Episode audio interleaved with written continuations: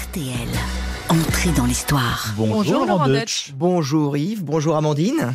Nous sommes donc le 17 octobre 2023 et cher Laurent, nous partons pour les États-Unis. Alors il y a 242 ans, prenait fin une bataille décisive pour l'indépendance du pays et dans laquelle, on va le voir, les Français ont joué un rôle essentiel. Oui, ça s'est passé dans un village américain qui s'appelle Yorktown Yes. et qui se trouve dans l'est des États-Unis, en Virginie, qui est l'une des 13 colonies établies par les Anglais en Amérique, le long de l'Atlantique, hein, ce qui était très pratique pour faire du commerce avec la mère patrie en Europe.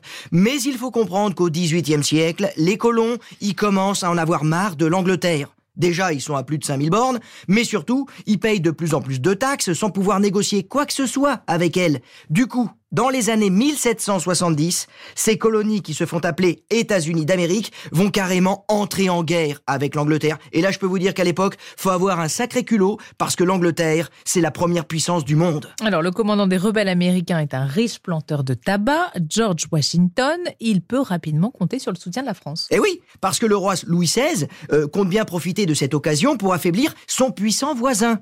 Mais bien avant l'intervention du roi, il y a déjà un Français qui est présent sur place aux côtés de Washington. C'est le marquis de Lafayette, Ah. une sorte de chien fou romantique qui a tout plaqué du jour au lendemain pour partir aux États-Unis sans autorisation. C'est un vrai punk, nommé général à seulement 19 ans. Néanmoins, pendant des années, c'est le statu quo. hein. Ni les Américains ni les Anglais ne prennent l'avantage. jusqu'à l'été 1781, où Washington a un coup de chaud et il décide de lancer un assaut sur New York, là où se trouve le plus gros de la garnison britannique.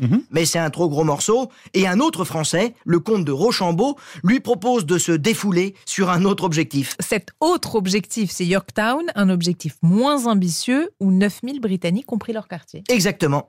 16 000 Américains et Français font le siège du village en le pilonnant avec une puissante artillerie. Les Anglais, surpris, moins nombreux et décimés par la malaria, espèrent des renforts par la mer, mais les Français en ont pris le contrôle après avoir remporté une bataille navale décisive à Chesapeake. Les British sont pris au piège. Et du coup, Lafayette lance l'assaut final et après trois semaines de siège, eh ben, les, les Britanniques n'ont pas le choix, c'est la capitulation. Et c'est la victoire. Cornwallis, le chef des troupes anglaises, remet son épée à Washington.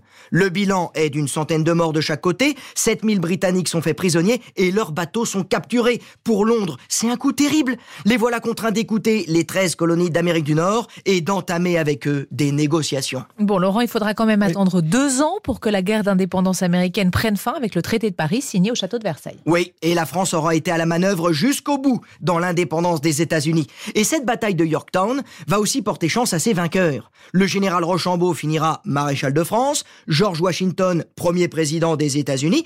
Quant à Lafayette, on va en entendre parler pendant très longtemps. Il va même devenir le symbole de l'entraide militaire des Français et des Américains. Rappelez-vous le cri des GI US pendant la première et la deuxième guerre mondiale. Lafayette, nous voilà. Bon, c'est important de rappeler que sans l'appui de la France, les États-Unis n'auraient jamais existé. Merci Laurent. Demain, vous nous parlez de quoi? Eh bien, on va parler du début des guerres de religion entre catholiques et protestants au XVIe siècle, où tout a commencé à cause d'une histoire de flyers. À demain.